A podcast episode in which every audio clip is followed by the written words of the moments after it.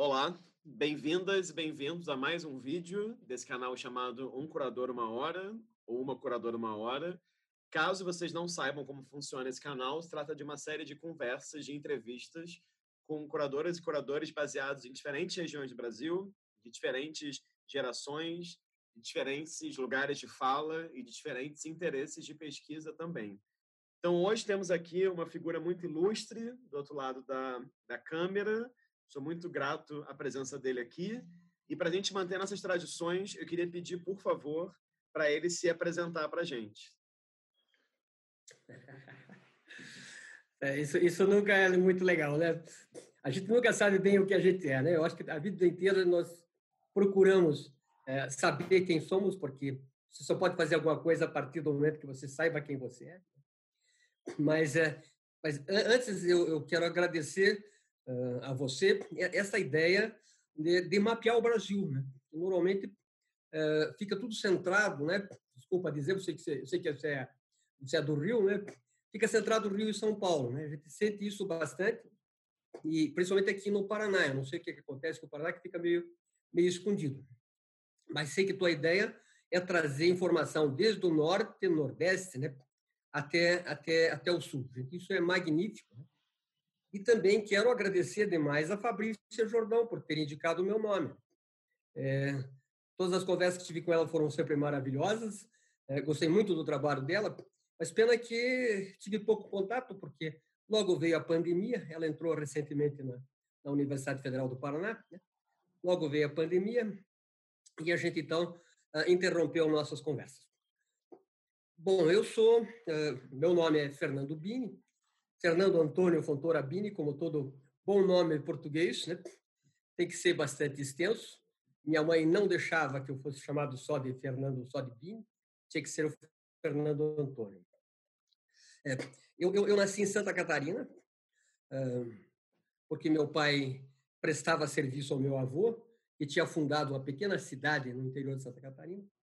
Mas toda a minha tradição é paranaense. Né? Eu venho muito pequeno para o Paraná, de volta, né?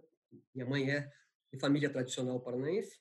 E, então, toda a minha obra, né, praticamente, você faz, você faz aqui, é, é o que eu defendo muito, né, é a arte, a arte do Paraná, que é a que eu melhor conheço. Né? É, lamentavelmente, conheço alguma coisa de Santa Catarina, né?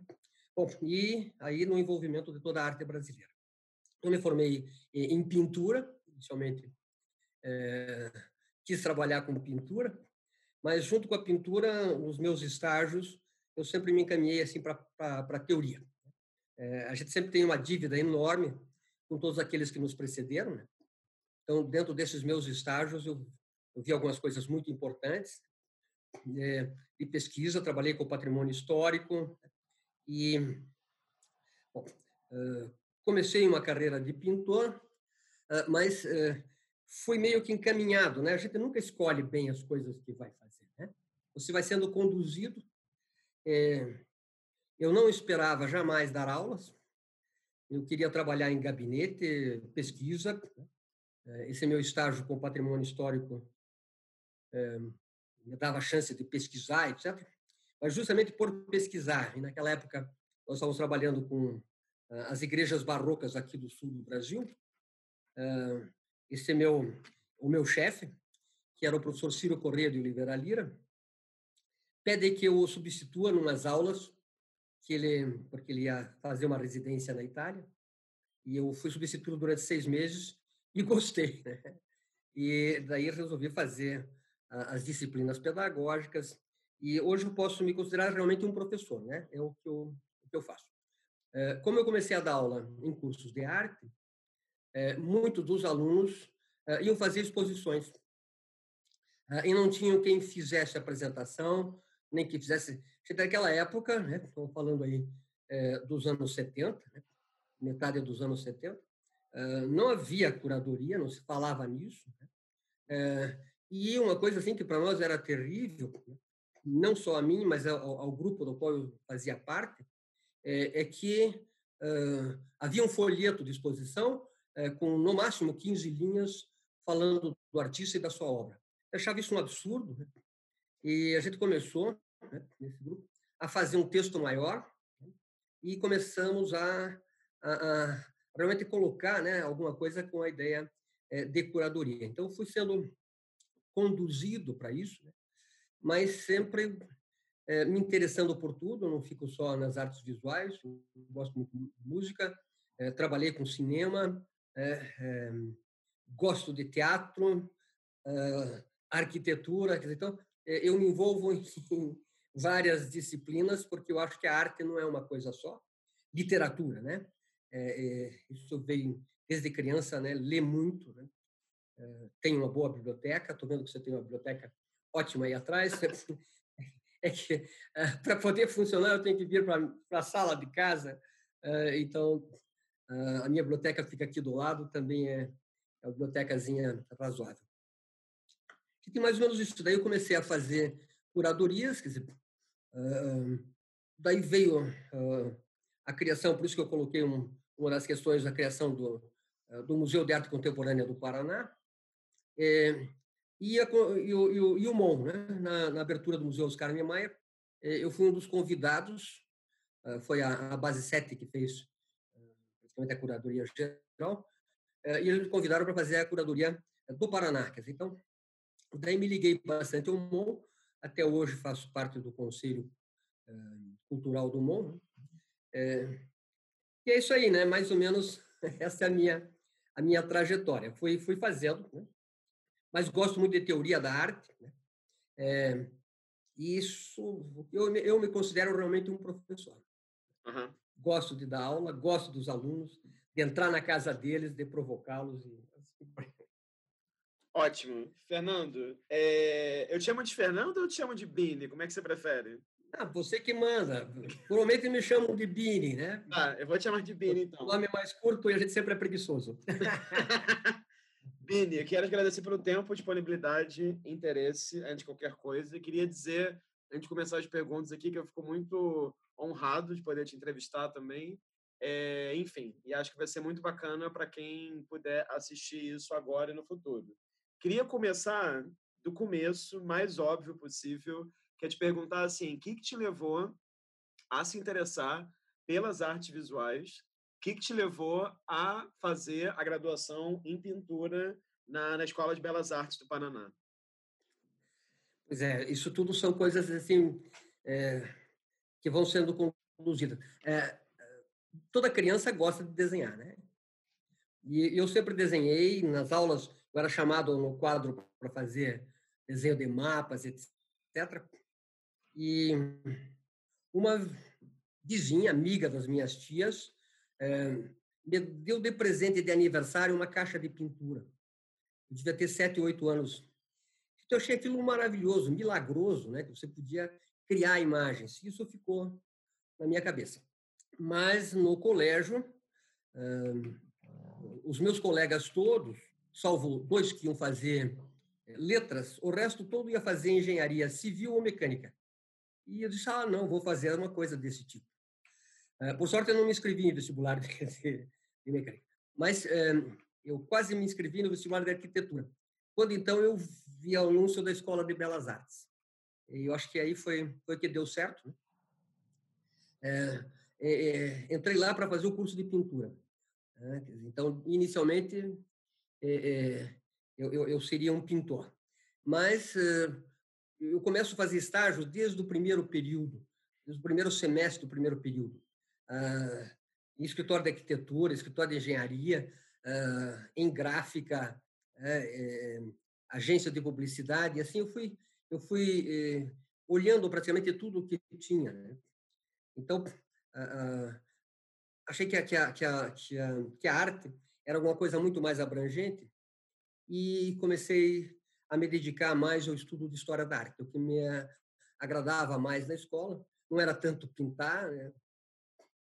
pintura era, era um exercício uh, que eu achava que devia fazer para poder entender aquilo que eu estava estudando teoricamente. E aí eu me dediquei à história da arte inicialmente. Uhum, uhum. E como é que foi seu seu percurso como artista? Porque tem uma entrevista sua no YouTube, uma entrevista longa de Memória do Paraná, a gente faz um ah. monte de perguntas sobre você professor, sobre vinho, sobre música, mas eu acho que ninguém te pergunta muito de frente assim como que era a sua prática como artista, porque você ganhou salão, se eu não estou enganado, você fazia coisa com pintura, coisa com gravura. Tem algumas obras no Museu de Arte Contemporânea uh, e recentemente uh, encontraram meus trabalhos e aquela exposição que começou em Porto Alegre, o Quiro Museu, uh, expôs duas obras minhas, depois foi também para o Parque Laje. É, veja, eu vou ser bastante entusiasmado pela, pelo momento pop, a, a influência da arte pop e trabalhar com, com, uma pintura plana, de origem fotográfica. Então, tem, não, não tem muita coisa espalhada por aí, não. É, eu, eu, eu mesmo só tenho dois quadros meus. O resto. Uma coisa interessante que é que isso que me assustou um pouco, né? depois que eu ganhei um prêmio no Salão Paranaense, o, o Museu de Arte Contemporânea me convidou para uma exposição individual e essa exposição foi vendida integralmente, quer dizer, tudo vendeu. Eu comprei um carro, viajei o Brasil inteiro, que era um sonho de conhecer né, o Brasil de norte a sul. É, isso me assustou um pouco. E aí, é, chegando perto dos anos 1975, eu fui convidado para ajudar a criar um curso de desenho industrial na PUC, e daí eu fui reduzindo a, a minha pintura. Então, praticamente, minha carreira de pintor foi de 69 a 75, foi muito, muito rápida, né? Então, tem, acho que, alguns museus aqui de Curitiba que têm obras, não, não lembro de ter alguma coisa fora. Tem coleções particulares fora, mas não só isso aí. Uhum. É, mas foi, foi, foi uma carreira rápida, mas foi uma carreira premiada. Não, né? mas é, é, me deu muita informação, né? Porque tentei. E, fiz, fiz gravura na época também, né? É, fui, fui, bastante atraído, porque Curitiba é um polo importante de gravura. Né? E, e, havia um ateliê de gravura. Ah, até hoje, ateliês de gravuras abertos ao, ao público, né? e que a gente podia ir lá testar, etc. Então, eu trabalhei bastante com gravura também, né? O que me deu um aprendizado muito bom de mão, né? A gravura te dá um, uma, uma certeza, né, uma firmeza na mão. Uhum, uhum. Agora, então vamos lá. Então, é, a sua graduação em pintura se termina em 69, não é isso?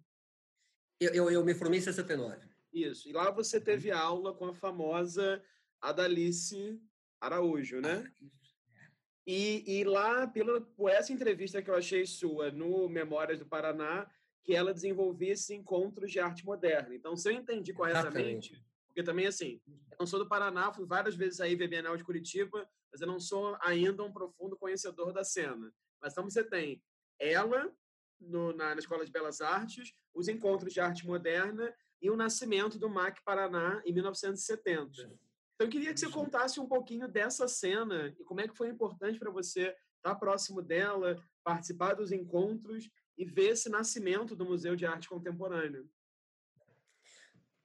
a, a Escola de Belas Artes ela era uma escola completamente acadêmica, né? O modelo uh, era, era da antiga Escola Nacional de Belas Artes do período uh, neoclássico. Né? E havia no Paraná, houve no Paraná um artista que sonhou a criação dessa escola, que foi o Alfredo Anderson, que era já um artista ah, apesar do rigor acadêmico que ele tinha para ensinar, é, ele, ele, já abriu as. É, ele tinha uma, uma influência do Art Nouveau uh, europeu, mas também do impressionismo. E ele vai formar um grupo de, de, de artistas paranaenses, ele chama de Escola do Anderson, esses artistas que vão criar a Escola de Belas Artes. Então, é, ela vai ser uma escola muito ligada à questão da pedagogia acadêmica. Né? Isto é, é, começa com o desenho e desenho até você chegar na pintura, etc. É, e a gente tinha, tinha uns bons professores de, de história da arte, é, mas eram professores também que gostavam muito da, da arte antiga. Né? Tínhamos um professor fabuloso, é, mas apaixonado por Giotto. Né? Então, qualquer aula terminava em Giotto. Até o momento em que a professora Dalice Araújo faz concurso eh, na escola, A gente gostava muito dos professores antes dela. Né? Eram todos amigos, faziam reuniões na casa deles. Era um, o contato que a gente tinha com o mundo das artes. Então, a Dalice entrou, né? É, ela passou muito bem no concurso, ela né, pegou o lugar de vários outros professores que também estavam tentando entrar. É, no começo a gente olhou com meio estranho, mas foi só a primeira aula, né? É, quando ela mostrou o conhecimento dela, ela estava voltando de Roma, quando ela tinha feito o doutorado dela, tinha passado um tempo no Rio de Janeiro é, em contato com o pessoal é, do MAN, né, participado com o grupo. Então, ela trazia as ideias completamente frescas, né, novas, do que acontecia no mundo é, e no Brasil em termos de arte, de arte contemporânea. Quando ela vai ter contato com a gente, e a gente vê que né, nós estávamos assim, num nível. Meu trabalho de graduação, meu TCC, foi sobre o Renascimento italiano. Para você ver estava muito preso a isso. Né? Então, ela, ela resolveu quebrar isso junto com o, o diretório acadêmico, do qual eu também fazia parte, é, ela deu uma ideia da gente fazer é, essas reuniões. Né. A ideia inicial foi dela e do professor Ivens Fontoura, é, de fazer esses encontros. Né? A ideia do encontro é o seguinte: primeiro, tomar consciência do que está acontecendo no Brasil, né, em termos de arte contemporânea, arte moderna e contemporânea. O primeiro encontro foi sobre arte moderna né? porque a nossa informação até sobre arte moderna era muito básica. Uh, e depois, então, né, uh, muito sobre arte contemporânea.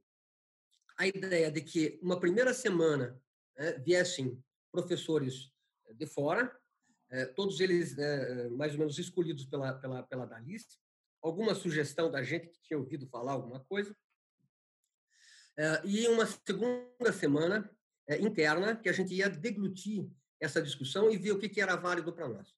Foi, foi um, um, um modelo né, eh, interessantíssimo né, em termos de, de discussão.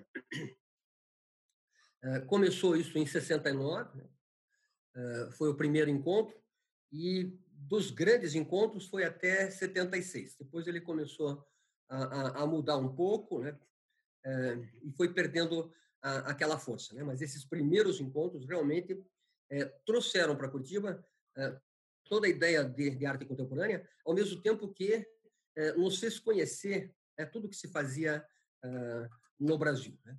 e, e, no exterior. Né? Então, pessoas como o Frederico de Moraes, o Roberto Pontual, né? cada ano era escolhido um curador que coordenava os trabalhos. Né? A coordenação central seria a da Alice Ivens, e eles escolhiam daí alguém que organizava esse conjunto de palestras e, e de cursos, né? Até se chegar a alguns auges, né? Como o caso é, do, do, sexto encontro de 74, né? Que tomou conta da cidade inteira, né? a ideia de, de, de, arte pública. Né? Então foi é, foi praticamente o nosso contato né? é, da escola com uma outra realidade, é, com tudo que você fazia de novo. Né? Eu acho que é o momento. É, a entrada do Paraná na, na arte contemporânea, que se dá mais ou menos entre é, 68 e 69, né? Vai ter nos encontros em 69 ah, o, seu, o seu auge. Né? Nessa sequência, já havia toda essa, essa batalha, essa ideia eh, de, eh, de, de um museu de arte contemporânea, um museu, um museu de arte. Inicialmente, a, a ideia era criar uma pinacoteca do Estado né, para reunir toda a obra que estava separada, dividida nas secretarias, etc.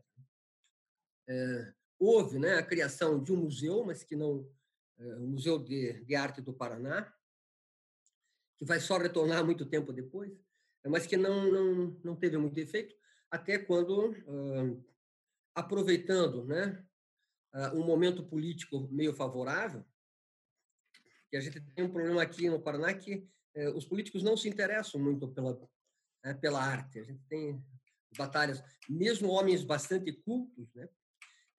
Você vê que tem, tem uma formação importante, a, questão política sempre ultrapassa, é, é, vai, vai acima de tudo.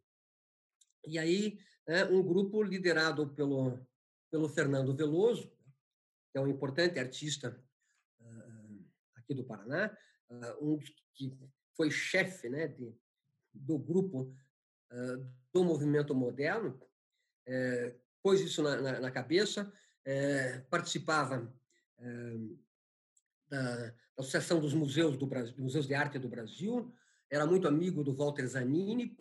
Então, com a ajuda do Walter Zanini, ele né, estrutura o museu e consegue aprovação pelo governo do estado, mas não tinha sede. Né. E aí ele teve que, então, ah, até disse por brincadeira que eles entraram com o pé na porta, né, numa, numa, numa, num prédio do estado que estava desativado e assim começou o, o, museu. E o museu vai imediatamente abrigar né, os encontros de arte moderna. Né? Quer dizer, até aquele momento, os encontros de arte moderna eram feitos pelo, pelo centro acadêmico, isto é, a gente fazia toda uma campanha para arrecadar fundos, né? não se tinha dinheiro, o centro acadêmico era, era pobre, então a gente pegava os nossos trabalhos de aula, de pintura, e saíamos, por exemplo, pegávamos um prédio, né? íamos batendo de porta em porta, de consultório médico, consultório de dentista ou escritório eh, de, de, direito, engenharia, e mostrando, olha, fica bom esse quadro aqui, etc. A gente acabava vendendo por preços bastante os nossos próprios trabalhos. Com isso, a gente arrecadava um dinheiro para fazer os primeiros encontros. É, mas logo que o museu surgiu, aí vem né, uma possibilidade de que o Estado pagava ah, as passagens e as hospedagens desses artistas, então a coisa ficou mais fácil. Né?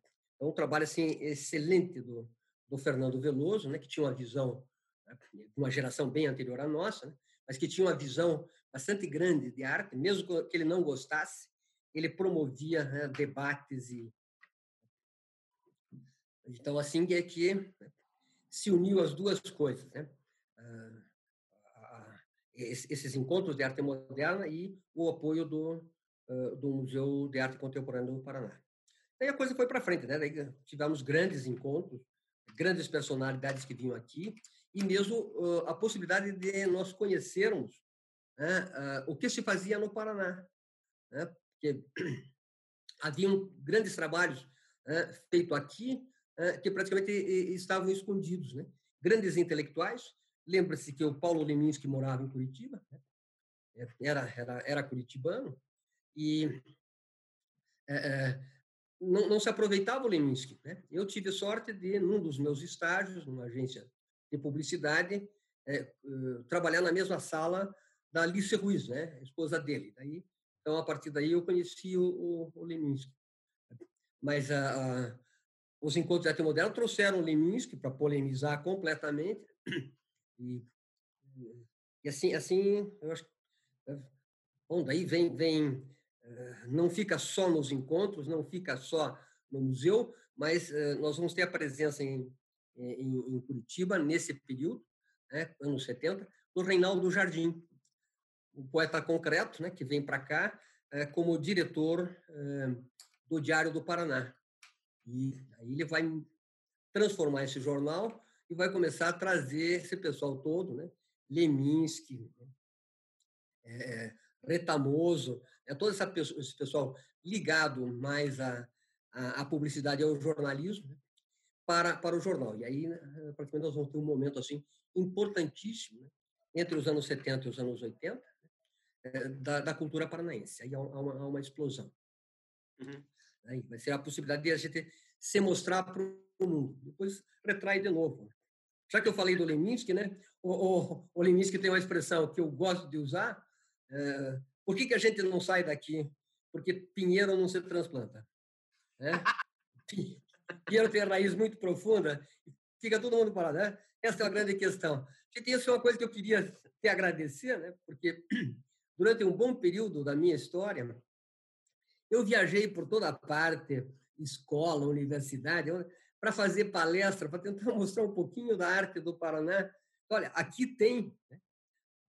parece que há né, um, um, peso sobre nós. Né? O Carlos Rubens, uma vez, escreveu um livro é, sobre o Alfredo Andersen, o pai é, da, da pintura paranaense, e lá ele começa dizendo que o Paraná é um desses estados sem arte. Gente, não existe isso, né?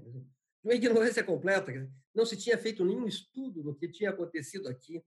Nós tivemos, antes do Anderson, uma escola de belas artes e indústria, né? um modelo de escola eh, de vanguarda, né? que tenta, tentava usar né? todo, todo o ensino acadêmico, mas aplicado como as escolas de artes e ofícios da Inglaterra. Uhum. Então, teve uma, né? uma pré-história, uma história anterior ao Anderson, que não foi que não foi vista. A verdade é que o Anderson veio para cá e profissionalizou o, o, o, artista. Eu acho que essa essa, essa ideia do, do, Carlos Rubens é que isso nos assustava um pouco, né? Quer dizer, como que não tem arte, né? E aí tá, é uma das coisas que depois eu vou tentar pesquisar, né? E pesquisar bastante toda essa essa fase uh, da Escola de Belas Artes e Indústria, uh, o movimento de Paranaguá, né? Uh, Curitiba foi foi nomeada capital porque ficava num, num local mais mais possível de defesa. Mas o início da cultura paranaense se deu em Paranaguá, né? E tivemos movimentos importantes lá. Inclusive, eu acho que a a primeira artista brasileira é de Paranaguá, que é a dona Iria Correia. Então, tem, tem uma história aí, né, que, que eu acho que era importante a gente fazer o levantamento, e que você está me dando a chance de, de fazer um pouco disso. Nada, não, eu que agradeço, porque é uma forma não só minha, né, alguém do Sudeste do Rio, aprender sobre, mas qualquer pessoa no futuro que possa ver esse vídeo também. E como é que foi a sua entrada na Universidade Federal do Paraná? Foi em 79, não foi? Foi. Aí, aí, aí foi, foi um pouquinho mais complicado, né? Porque sabe que todos nós que estávamos eh, na universidade durante o período militar, a, gente lutou contra. Né? E eu, eu tinha uma ficha bem sujinha, né? Com relação ao, ao DOPS. Fui julgar, tá bom. Todo caso, então, para entrar na federal, eu não pude entrar em 75 também, né? Aí a, a eu, eu mesmo evitava, né, para não para não gerar mais complicações na minha vida. Mas uh, um, um, amigo que um grande amigo que vai ser secretário de segurança pública aqui no Paraná hum, falou, inclusive uma, qualquer coisa, uma reunião aqui em casa, que era possível eu pedir silêncio. Isto é, para que essas informações da minha ficha desaparecessem, não, né? Fossem colocadas lá no final. E com isso abriu a possibilidade e daí eu fiz o concurso para a federal. Mas eu também trabalhei um pouco né, junto com a professora Dalice, que foi a criadora dos cursos de arte né, e de design eh, da federal. A gente trocava muita informação. Né? Então, lá eu fui para praticamente trabalhar, eh, ser assistente da Dalice. Né. Eu comecei a. E acabei ficando com as disciplinas dela quando ela se aposentou. De, de teoria. Foi, foi né? também, e foi principalmente na, nesse período da federal que eu começo a trabalhar também com uh, curadoria e escrever textos, né? entrar para a crítica de arte. Entendi. Porque aí esses alunos queriam expor, né? E daí fizemos coisas assim muito interessantes, porque os alunos eh, muito mais jovens que eu têm uma criatividade imensa, né? E, e, e a possibilidade de a gente fazer. Né? Então, então aí, aí começa o meu o meu trabalho um pouco mais preciso de crítica de arte e curadoria. Entendi. Agora, antes você, antes da gente abrir esse portal do Bini Curador, Crítico de Arte, que é um, que é um portal enorme, eu queria te fazer uma pergunta. É, como é que era esse seu movimento de resistência à ditadura militar? Quero dizer assim, em, em, onde você se meteu nesse momento da ditadura, né? Sendo artista, trabalhando com design, trabalhando com arte, como que se deu essa espécie de perseguição a você? Enfim, você falou que foi julgado, eu não sabia disso. Como é que foi essa? Se você quiser contar também, claro, né? Como é que foi isso? Não, veja, isso foi na época de estudante, né? Eu entrei na universidade em 66, acho, 65, 66, logo depois do, do, do, do golpe militar, né? É, e, bom, evidentemente que não era... A gente achava que ainda tinha possibilidades, né? já, já enfrentávamos alguma coisa e isso era criticado violentamente. Por exemplo, é, o Hauser. É, é, quando a Adalice nos fala do Hauser, e a gente vai procurar na biblioteca pública, realmente o nome do Hauser estava no fichário, mas não estava na estante. O livro tinha sido retirado porque né, as forças do, da ordem não deixavam. Você vai negociar com um livreiro uh, que era do Partido Comunista, etc., e ele vai nos conseguir né, uma edição espanhola do Hauser. Tá? Bom, isso vai começar a criar problemas dentro da escola. Uh, um diretor que vai assumir o poder era, era, era, era militar. Né? E ele começa, então, a cercear essas, essas liberdades e a gente começa, o Centro Acadêmico de Artes começa a se a questionar né, o, a, a, direção dele. E aí nós vamos fazer vários movimentos dentro da escola. E aí vem, né, 68, bom, 68 fecha tudo, né, a gente achava que o pior tinha acontecido, estávamos completamente errados, porque aí foi e aí, bom, passeatas, discussões. Né? É, a gente vai tomar, né? é, inicialmente, o restaurante universitário, né? porque não era mais para todos. Isso é, então, um, grupo sediado na, União Paranense dos Estudantes, da qual eu fazia parte. Resolvemos tomar conta da, da, da casa do estudante. Foi uma batalha, foi interessante, porque lá ainda era o começo, a gente pôde né, estava preparado para uma batalha, mas a gente viu que os militares que estavam jovens, que estavam em nossa frente, às vezes até mais novos do que nós, né? E aí começamos a dialogar, né? foi um negócio muito bonito. Mas depois teve a tomada da reitoria, né? aí algumas pessoas foram um pouco além né, da medida, daí aí já houve as forças da, da, da do poder né, entraram lá, e o último foi a batalha, a batalha campal no Centro Politécnico. Né? Foi, foi... Mas é, é, daí houve um congresso, né? aquele congresso de Biúna, que eu deveria ter ido, mas não fui. Né? E foi um, foi um amigo. Daí teve respondente aqui, que eu fui ali, todo mundo foi preso. Né? Ali não teve, teve saída, então. Eles já tinham toda a informação da gente, eles sabiam. Né? Alguém, alguém, evidentemente, entregou, né? Então foi foi aí, aí mais ou menos é a, a história da, da, reação contra o que a gente não podia não podia aguentar, né? Porque a, a, o grande problema foi o cerceamento. Eu sei que muitas pessoas dizem até hoje, não, mas que foi um, período bom, período de paz. Paz, coisíssima nenhuma. A gente não tinha acesso a nada. Né? Dizer, qualquer livro que você queria. Eu tinha amigos estudando nos Estados Unidos e na Espanha. É, dos Estados Unidos ele me mandava, não sei de que maneira, mas eu conseguia receber o material dele. Mas essa amiga que morava na Espanha fazia fotocópia é, dessas fotocópias eu lia duas ou três palavras, porque o resto estava tudo riscado com, uh, com caneta preta, né? Quer dizer, uh, um marcador preto.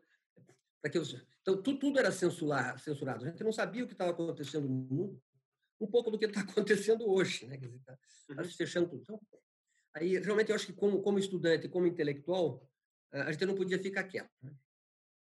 Eu, eu, eu, condeno um pouco os intelectuais daquela época, né? porque eles não reagiram o suficiente e deixaram aquela ditadura, aquele, aquele, aquele estado de coisas durar muito tempo.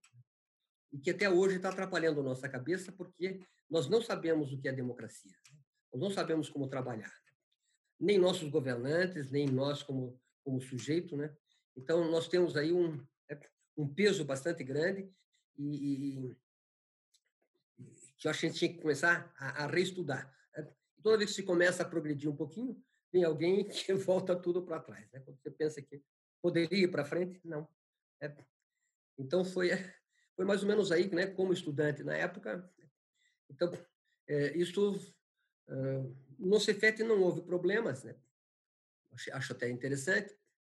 Uh, um, um, dos diretores, né, que depois de eu ter passado no concurso, me chamou lá, uh, sabia toda a minha ficha, né, uh, e sabia também que eu tinha dado essas aulas uh, no curso de teologia da PUC. E, e era História da Arte Sacra.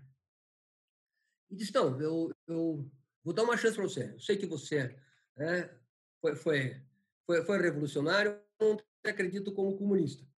Mas você deu aula de teologia, então... então mas na, na, na, federal eu tive que esperar um pouquinho até que minha ficha fosse, fosse limpa. E, mas tá lá, né? É, não. Tá lá e tá aqui. E também desenhar, né? Fazia propaganda, né?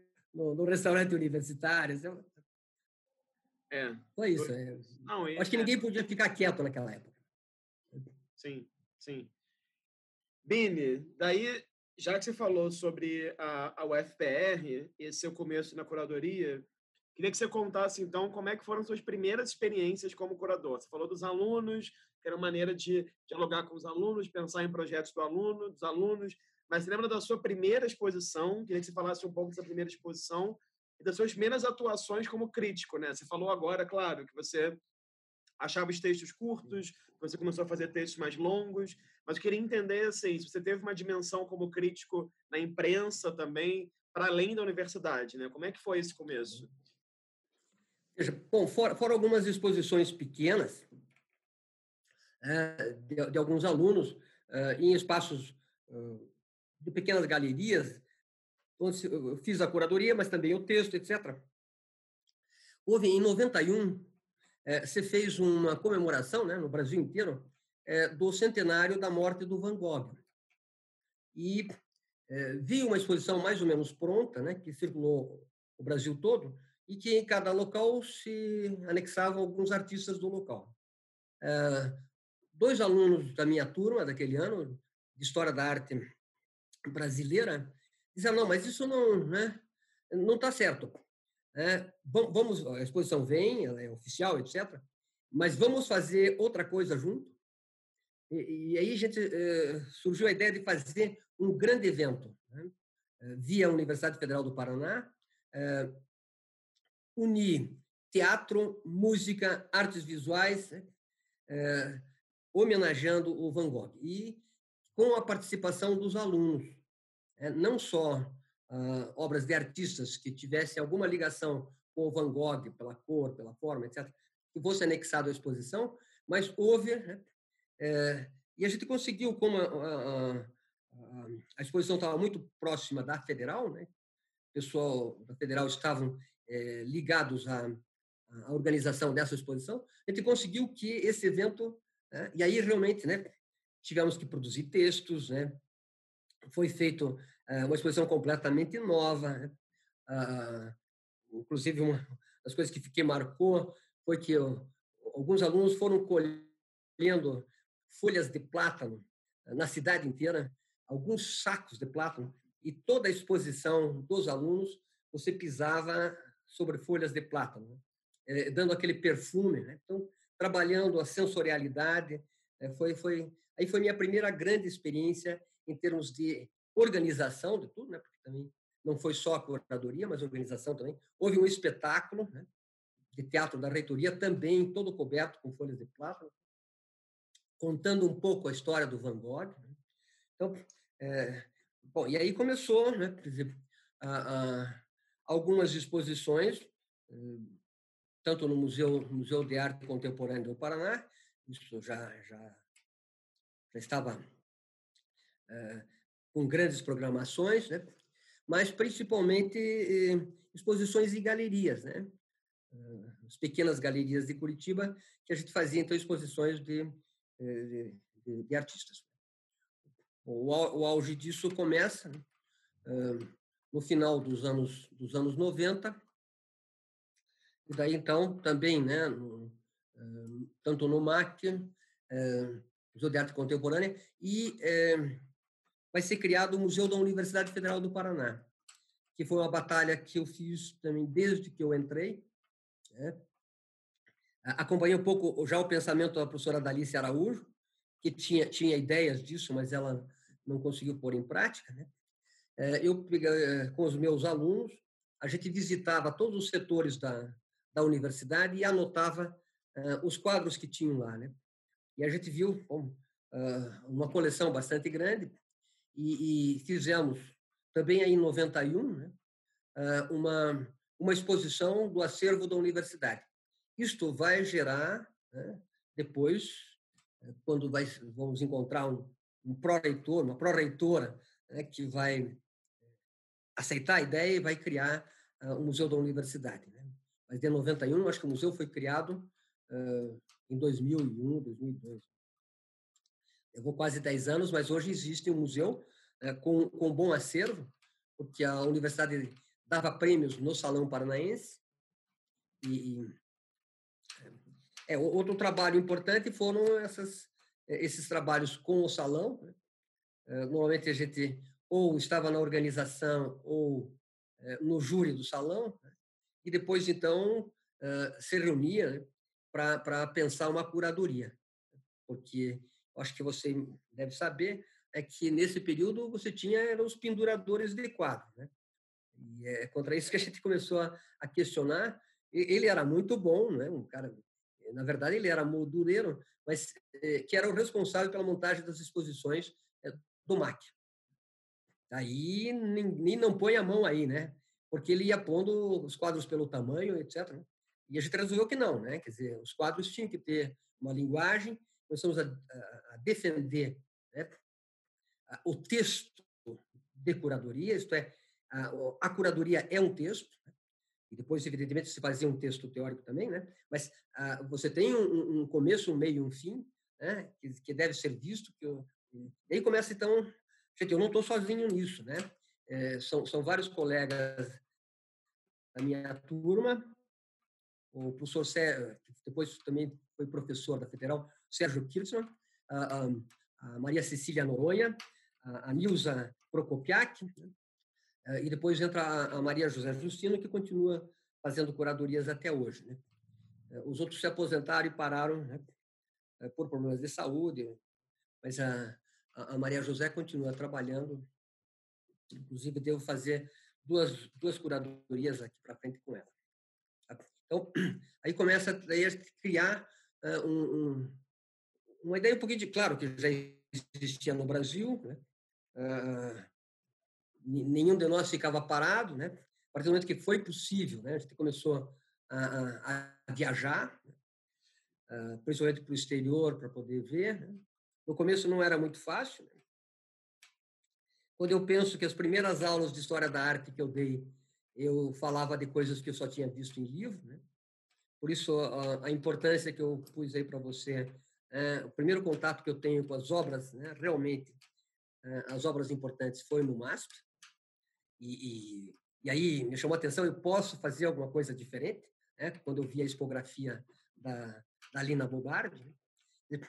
é, que, que, era, que era muito diferente você poder falar de uma obra uh, que você tinha visto do que uma obra que você viu simplesmente numa, numa folhinha de papel. Né? Uhum. Então, primeira vez que eu fui ao Louvre, eu sentei e chorei. Né?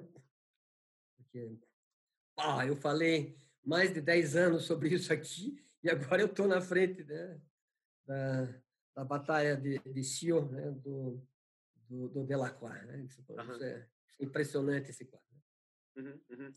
Deixa eu fazer uma pergunta muito óbvia, mas eu acho que é importante perguntar pela sua experiência que você teve. É, são duas perguntas. A primeira é que você falasse um pouco quais nomes importantes fazem parte da coleção do MUSA, do Museu Universitário. E a segunda pergunta, essa sim é a pergunta óbvia, qual que é a importância do Salão Paranaense? Né? Assim, o que, que o Salão Paranaense contribui com a constituição da cena da arte contemporânea, não só no Paraná, mas no Brasil. Veja, a, a, a grande questão nossa é esse é, a, a, pouca visibilidade que a arte paranaense tem. Né? É, então, o, o Musa, é, quando ele foi criado, ele foi criado como laboratório. Eu, por exemplo, utilizei o Musa durante quatro ou cinco anos seguidos. Né? As minhas turmas de, de, de último período tinham que pensar e montar uma exposição muda. Tá?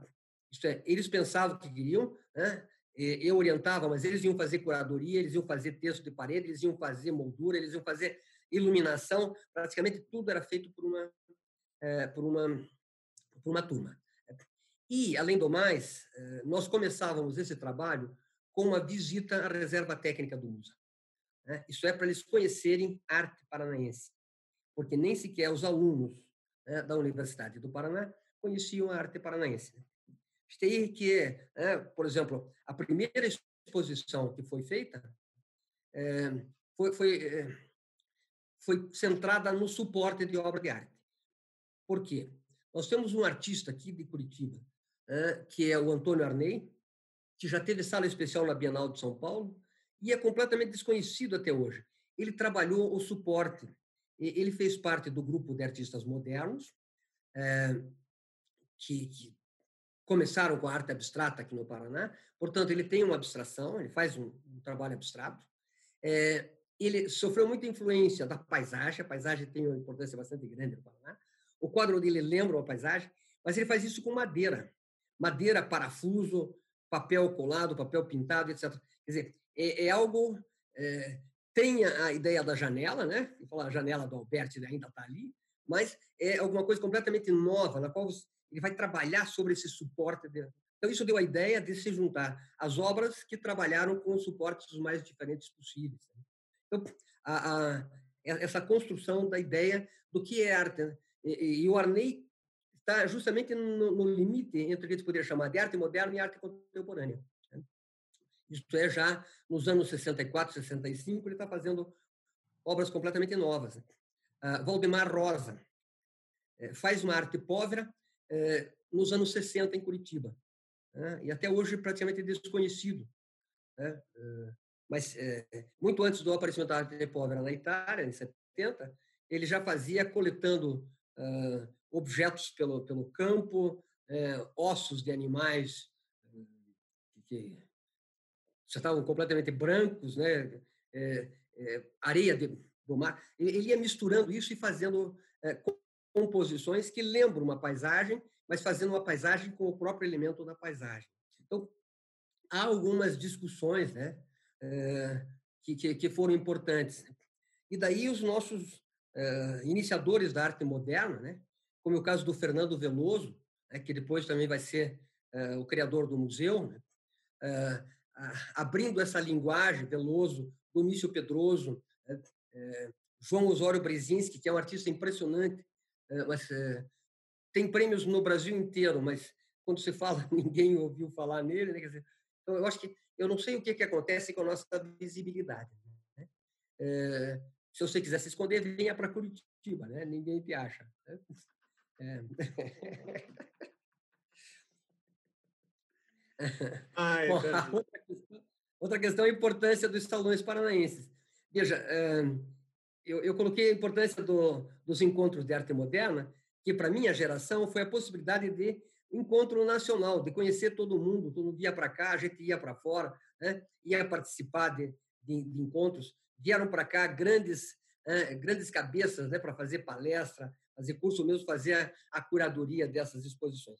O Salão Paranaense foi também, né, isso daí na década de 40, uh, um dos primeiros contatos que o Paraná tem com a arte brasileira o, o, salão teve, teve uma importância fabulosa, porque é, os prêmios né, desse salão ficavam para a coleção do Estado. Com a criação do Museu de Arte Contemporânea, esses prêmios vão todos para o museu. Portanto, nós temos, né, como o, o, o também tem, né, uma das coleções privilegiadas de arte conceitual brasileira. Né? Quer dizer, está tudo ali. Né? Então, eu acho que é, esses momentos importantes né?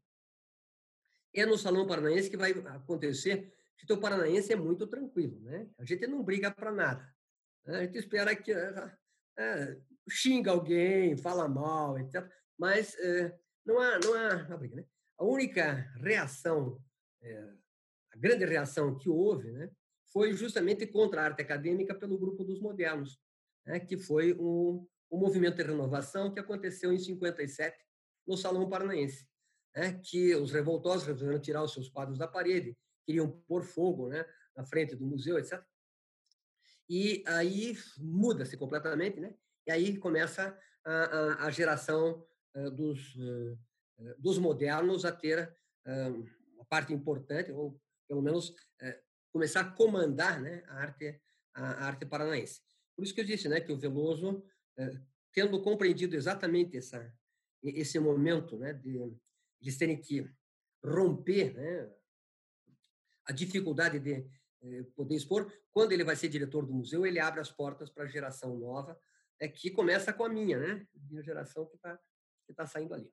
Uhum, uhum.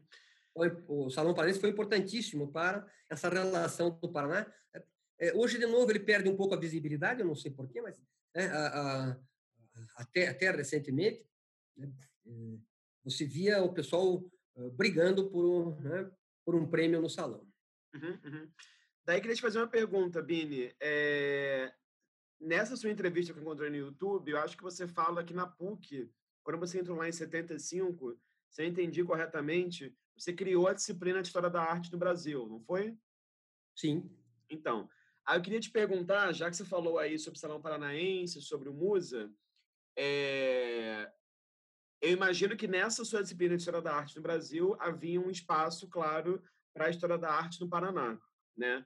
Então eu queria te perguntar assim, quando que veio o seu desejo, digamos assim, o seu empenho, a sua missão, digamos assim, de pensar a história da arte no Paraná, não só como professor, e, mas também como escritor e também como curador? Porque quando você mandou esse seu currículo, né, a gente olha o seu Lattes, é muito impressionante porque são muitos projetos que dizem respeito a uma a tentativa assim, de documentar, de falar, de argumentar sobre a produção de arte no Estado. E o seu doutorado, se eu entendi corretamente, foi também sobre a produção de arte contemporânea no Paraná. Então, eu queria que você falasse assim, qual foi o seu clique assim para ativação e para realização desse, desse desejo? É, e também queria te perguntar um pouquinho sobre esses limites que a gente sabe que muitas vezes são fictícios, né? entre o que é a arte moderna no Paraná e o que é a arte contemporânea no Paraná, né? Como que você enxerga onde um começa e outro acaba, entendeu? Bom, a, a, na ideia da, da, da, história da arte brasileira, a gente dividiu em dois, em dois anos a história da arte brasileira. Né? Uma convencional e a, a segunda arte brasileira, a história da arte brasileira 2, era trabalhar com o Paraná, mas em relação à América do Sul. Para a gente não esquecer o panorama pan-americano, que também interfere na, na arte. Né? Se você for ver uh, qual, qual, é o diferencial, né? eu pensei que a pergunta que fosse fazer, como é que você delimita o que é paranaense? Nós não temos esse limite. Né? Quer dizer, paranaense é o que é feito no Paraná, não tem uma linguagem específica de arte paranaense. O que nós temos né, é uma relação bastante grande, principalmente com o Paraguai né, e com, com a Argentina, né, que são o, o, os, os, países que estão é, no nosso limite. Né. Então, como é que a arte é, do Paraná, isso que a gente chama de arte do Paraná, ela se é, ela dialoga com esses com esses momentos da arte latino-americana. E o que, que ela tem né, de diferente da arte do Rio Grande do Sul né, ou da arte de, de São Paulo? Né? há uma ligação muito grande com a arte paulista, até hoje, né? O, Paraná, você sabe que foi quinta comarca de São Paulo e isso ficou na mente do paranaense até hoje, né? Dizer, ainda está preso, né? Ao que se faz em São Paulo é mais importante do que se faz aqui.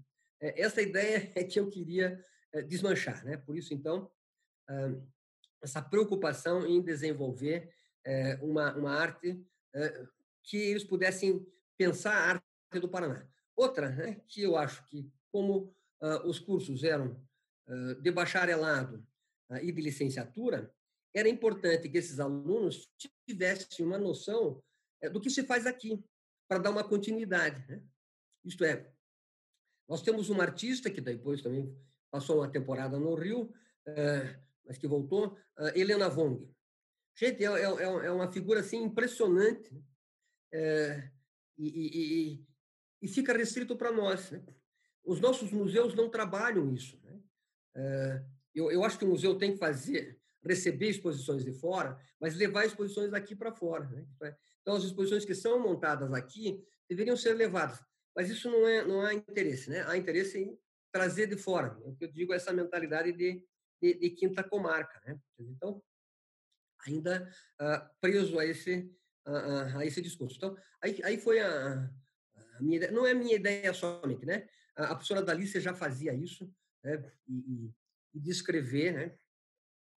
Então, é, é, claro que eu comecei tentando escrever é, sobre é, é Matisse, né? porque eu adoro Matisse, né? É, escrever sobre Cezanne, eu tenho texto sobre eles, mas de repente eu disse assim, mas escuta, né? quem sou eu para escrever sobre sobre Matisse? Quer dizer, quantos Matisses eu vi na vida? hoje eu posso dizer que eu vi bastante, mas na época que comecei a escrever sobre Matisse, o máximo que eu tinha visto era aquele caderno de aquarelas dele, né? de, de, ah, de, de litografias dele, né? e uns cinco ou seis quadros entre os que estão no, no MASP. Quer dizer, como é que eu posso fazer né, um discurso sobre Matisse que seja um discurso original? E não tinha nada, até aquele momento, a não ser os escritos da Dalice, né, no jornal, sobre a arte paranaense. A arte paranaense está aqui ao meu lado, quer dizer, eu posso visitar os ateliês. Então, eu passei um bom tempo, né, nesse, nesse primeiro momento, visitando ateliês de artistas e vendo o que se produzia no Paraná, é, o que, que se tinha aqui. Né? E foi quando eu comecei também a fazer conferências né? junto com a BCA. A BCA nos ajudou bastante, Ação Brasileira de Críticos de Arte, né? que eu guardo o maior respeito né? durante uh, um bom tempo, acho que durante os anos 90 até o começo de 2000, eh, eu viajei bastante né, para fazer, levar esses artistas, né, eh, que eu chamo de, de contemporâneos. É, como é que eu faço a divisão? É, como é que se separa a arte moderna? É, a, a, a professora Dalícia mesmo diz né, que quando houve o um movimento moderno em São Paulo, em 22, o Paraná não, nem tomou conhecimento. Essas coisas sim me, me chamam a atenção, mas por quê? Como é que pode? Né? Dizer, nós não estamos assim tão separados do mundo. Realmente houve algumas coisas aqui interessantíssimas. Né? é, algumas broncas, inclusive literárias, né? É, meio dadá, né? porque se receberam informações que vinham de fora. Os artistas brasileiros e alguns paranenses já estavam indo para fora para uh, uh, estudar e voltavam e traziam informações. Né.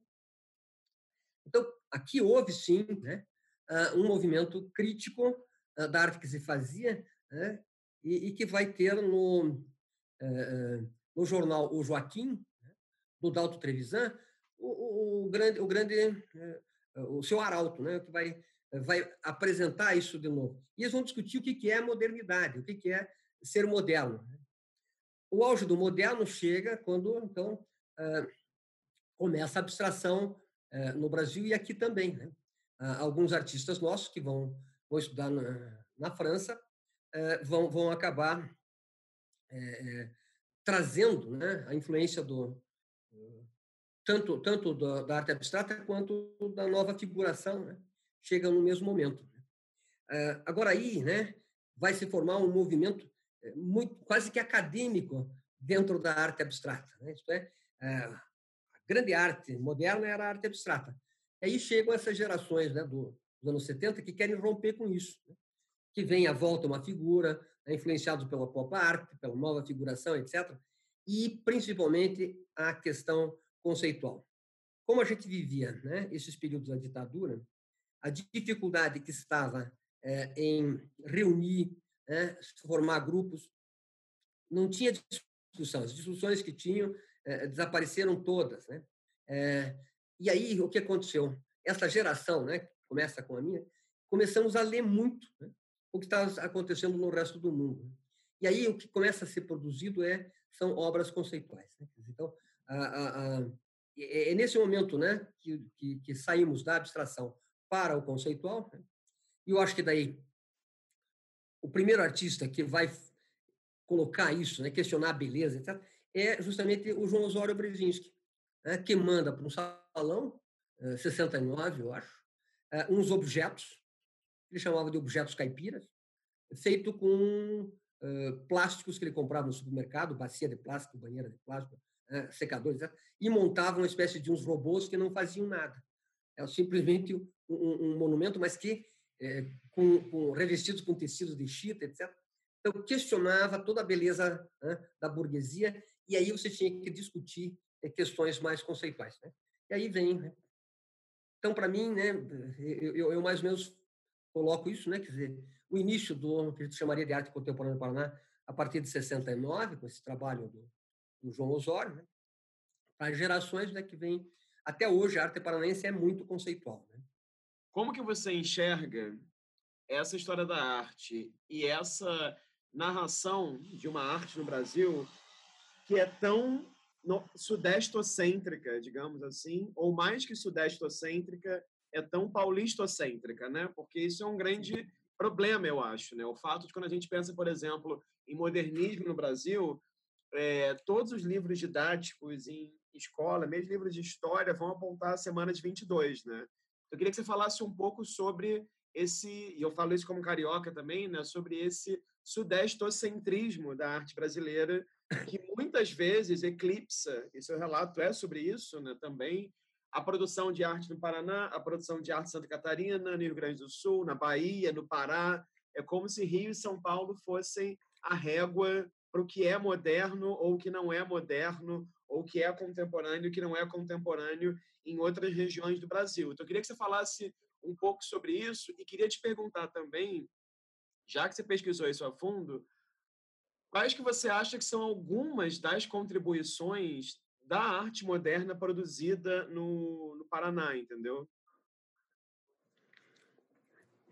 O Frederico né, escreveu um livro que chama-se Arte Contemporânea Carioca. Né? É, já... Não, não, mas veja, os baianos impuseram uma noção deles. Quer dizer, é, eles têm uma força. O Paranense não tem essa força, né? Eu acho que alguns estados, se sobre Minas, né, é, se coloca né, dentro de uma visão. O Nordeste, eu acho que Pernambuco, né, acentua, né, uma, tem, tem uma força, uma força própria. Eu, eu acho que, que, que, a, que a grande questão que nos vem não é, bom, tem são Paulo como a quinta comarca, né? Isso ficou na cabeça dos paranaenses, tanto que o movimento mais importante do Paraná é chamado de movimento paranista, e ninguém entendeu que paranista quer dizer paulista do Paraná. É, quer dizer, nós ficamos até hoje com essa com essa ideia, né? Eu tento desconversar quando eu digo, oh, eu gosto muito do paranismo. Eu não gosto do paranismo. O paranismo seria um regionalismo. E naquele momento se estava tentando fazer uma arte que ultrapassasse o regional, né? Que fosse também também nacional. Mas eu acho que o que a gente sofre é, é em termos já internacionais, e de nós termos que colocar toda né, é, isso que nós fazemos dentro de nomenclaturas que são importadas. Quer dizer, se coloca, né, a, o início do modernismo no Paraná é a influência do expressionismo.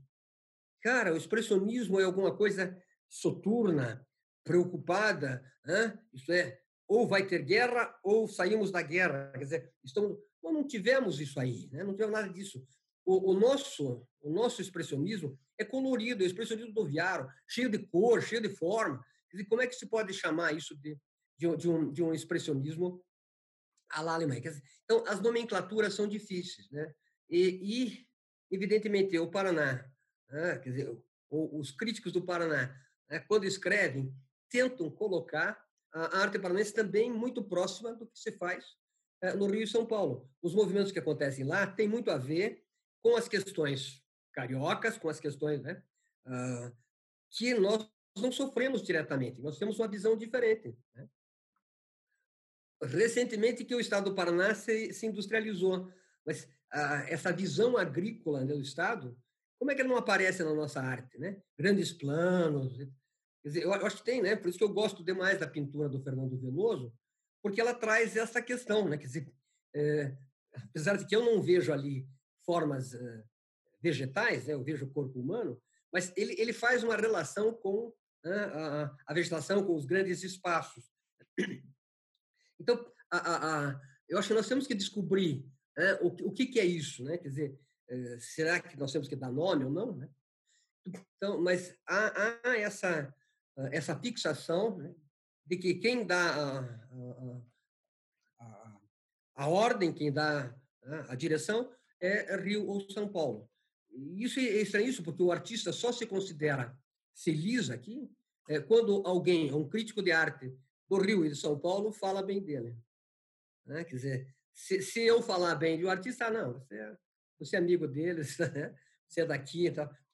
Então, fica se esperando. Né? É, e, e, e, é claro que alguém que vem de fora, né? Por mais boa vontade que tenha, vai ver aqui alguma coisa diferente que não vê lá. Quer dizer, daí, de repente, o, o, né, o padrão é aquele, então nossa arte está num segundo plano. Gente, nossos artistas não são nem piores nem melhores do que os outros artistas brasileiros. Nós somos todos brasileiros e sofremos as mesmas consequências. Agora, tem é, muita madeira na arte brasileira? Claro, pois aqui é, é o estado da madeira, né? Então, então tem esses elementos né, que, que, que interferem que eu acho que a gente tinha que é, valorizar mais. Então, eu acho que, que a, se criou, né? É a mesma coisa que você vai para o exterior você traz uh, um objeto, daí chega aqui, abre a etiqueta, é feito no Brasil. Né? Porque a gente sempre acha que aquilo que é feito fora é melhor. Eu não sei de onde que vem isso, né? Uhum, uhum. É, onde vem essa, essa, essa, essa, essa ideia, né? De que é, é, é, um complexo de humildade que não tem que não tem tamanho e que, que vem há muito tempo, né? Já, já um, um historiador nosso, Davi Carneiro, escreveu em 1945 ou 46 um livrinho sobre isso que chama-se História Psicológica do Paraná. Né? Essa, essa, essa submissão que nós temos, né? um Uau. pouco né, de achar que a gente não faz, né? A gente não, não quero dizer que aqui seja. E daí vem para outro lado, né? É tudo que você faz aqui é maravilhoso. Itaipu é a maior. É, é a maior usina que tem, que tem no mundo. Não, não é verdade o Museu Oscar Niemeyer, o maior museu da América Latina. Ah, brincadeira. A gente é um grande museu, é um bom museu, mas não é o maior. Né? Então, são essas coisas, né? Quer dizer, temos que ver a realidade. É, tem um clima 880, né? Ou é o 880. Ou se vê como o pior lugar, ou se vê como o melhor lugar do mundo, né? 880. Agora, Bini, Mas é gostoso ir em Curitiba, hein?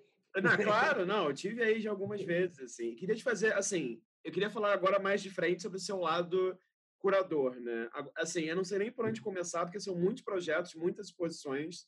Então, eu vou, eu vou fazer uma coisa que eu não fiz com ninguém ainda, que eu queria que você me falasse alguns projetos que você sente que te marcaram como curador, né? Assim, tem tanto projetos de individuais, em nomes como o Fernando Veloso, que você falou, João Turim, é, Bona, tem muita coisa que você fez.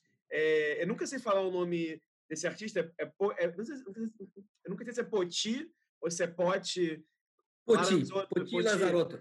Lazarotto, isso, desculpa, Poti Lazarotto. Então, eu queria que você pensasse, assim, nessa sua experiência de, né, assim, desde os anos, do começo dos anos 80 aí como curador, ou seja, quatro décadas como curador, mais ou menos, que projetos curatoriais que você sente que te marcaram ou que definiriam um pouco as suas experiências? São projetos individuais? São projetos históricos? são projetos que misturaram arte moderna e arte contemporânea, enfim. Queria que você falasse um pouco, assim, como é que é o seu processo de concepção de uma exposição, né? Que é, é do espaço para as obras, é das obras para o espaço?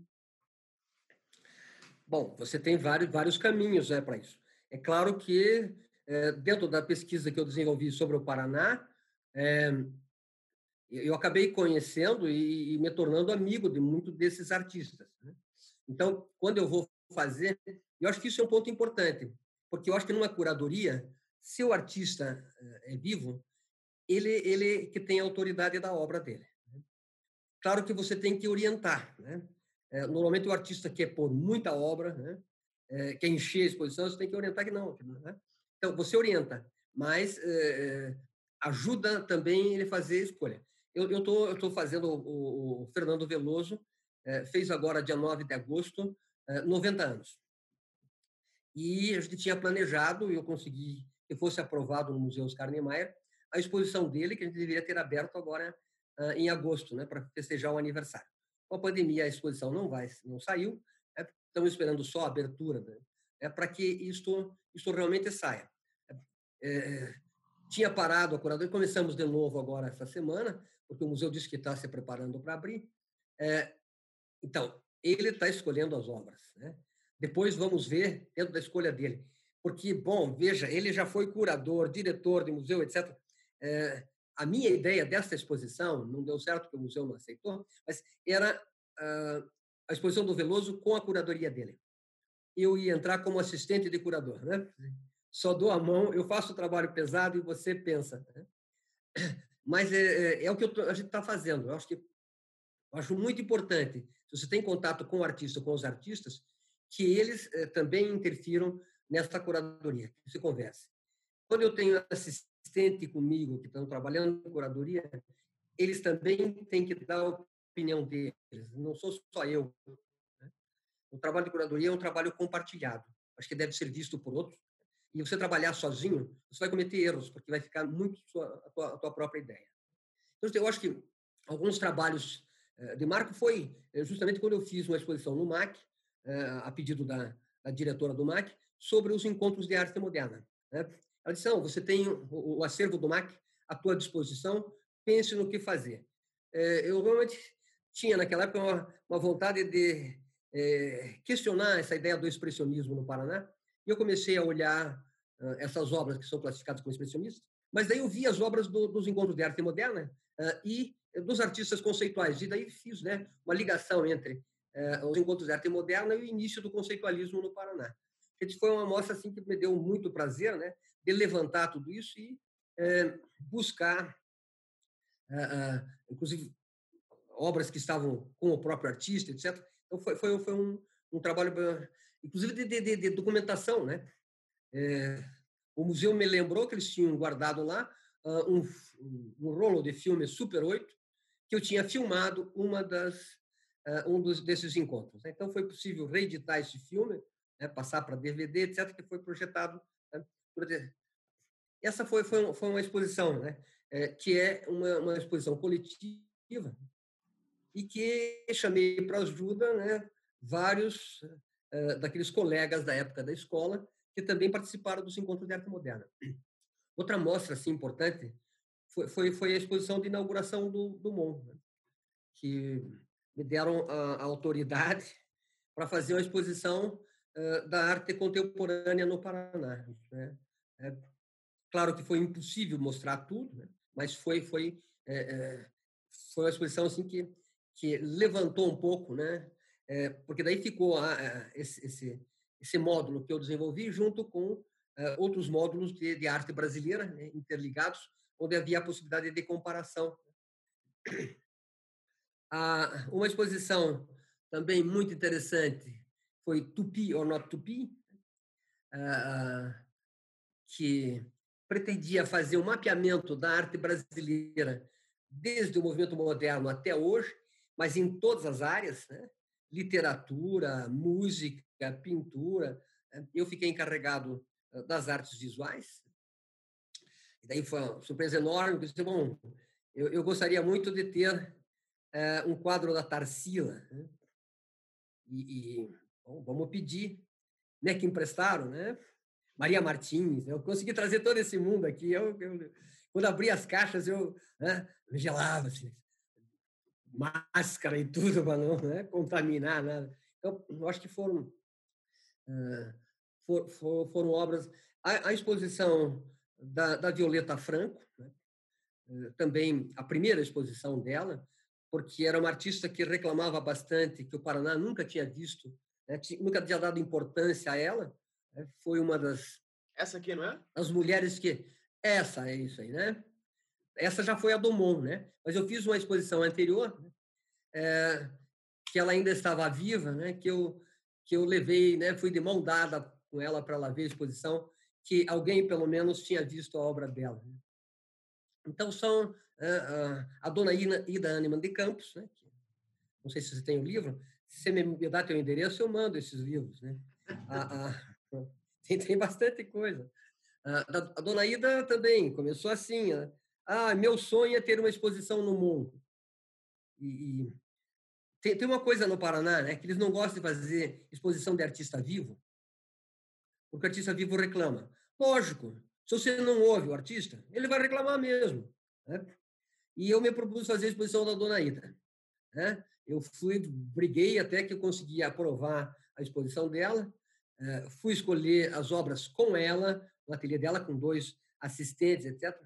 E quando as obras foram para o, para o MON, para serem montadas à exposição, eh, ela olhou para mim e disse: É, esta exposição é a tua exposição. Eu ainda vou fazer a minha. Eu falei, dona Ida, essa exposição é sua exposição. Tudo bem. Montamos a exposição. Eh, no primeiro passeio que eu dei pela exposição com ela, ela disse, realmente, é minha exposição. Quer dizer, então foi a obra dela que estava ali. É, mas você vai conversando, isso vai tirando informação. É essa a grande questão do curador, é saber ouvir. Né? Saber ouvir e saber reunir aquilo ali. Né? Como a pesquisa sobre ela foi muito grande, imediatamente a gente resolveu fazer um livro. Né? Esse que é, depois você me passa teu endereço que eu tento manter, mandar alguns livros aí, né? Então, então uh, uh, são essas, né? Uh, tentar levantar, né? Esses eu me concentrei muito nesse movimento moderno, que eu chamo de moderno, porque esses artistas não foram valorizados. Eles criaram todo o movimento, ficaram. Né, o Veloso, se eu não escrevesse sobre ele, não tem nada. Agora tem uma outra crítica dela que está querendo escrever sobre ele. Eu falei, pô, mas não é privilégio meu escrever sobre o Veloso. Eu escrevi porque ninguém escreveu. Domício Pedroso, eu que escrevi. Né? A Violeta, né? daí saiu esse catálogo. A, a Dona Ida. Né? Então, e, e, e, claro, fiz alguns artistas mais modernos, né? alguns artistas que eu gosto bastante, né? mas é, me centrei bastante né, para tentar valorizar essa geração. Qual que você acha que é a importância do MON e da Bienal de Curitiba para a arte contemporânea? Bom, a Bienal de Curitiba é, de novo, né, uma, uma, uma, uma relação internacional. Né? Isto é, é feito um catálogo muito bonito que é distribuído pelo mundo inteiro. Então, e também trazem obras de fora, algumas coisas realmente impressionantes. Né?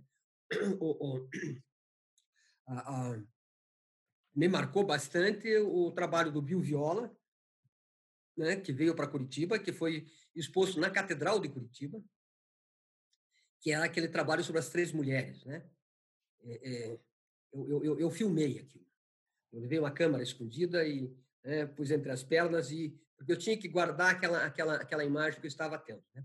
Então, a, a, a, eu acho que traz algumas coisas importantes, mas eu acho que se debate pouco. Né?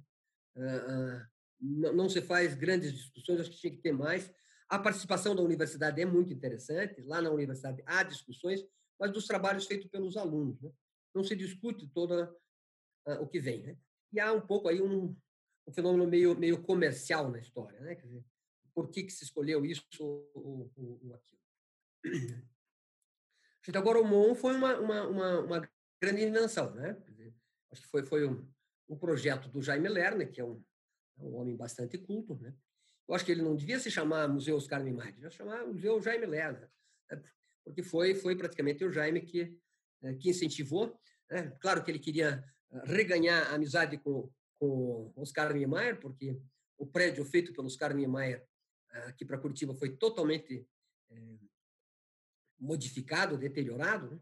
É, era para ser ah, a escola normal, a escola ah, se ser uma escola e daí se transformou num departamento do estado e tal.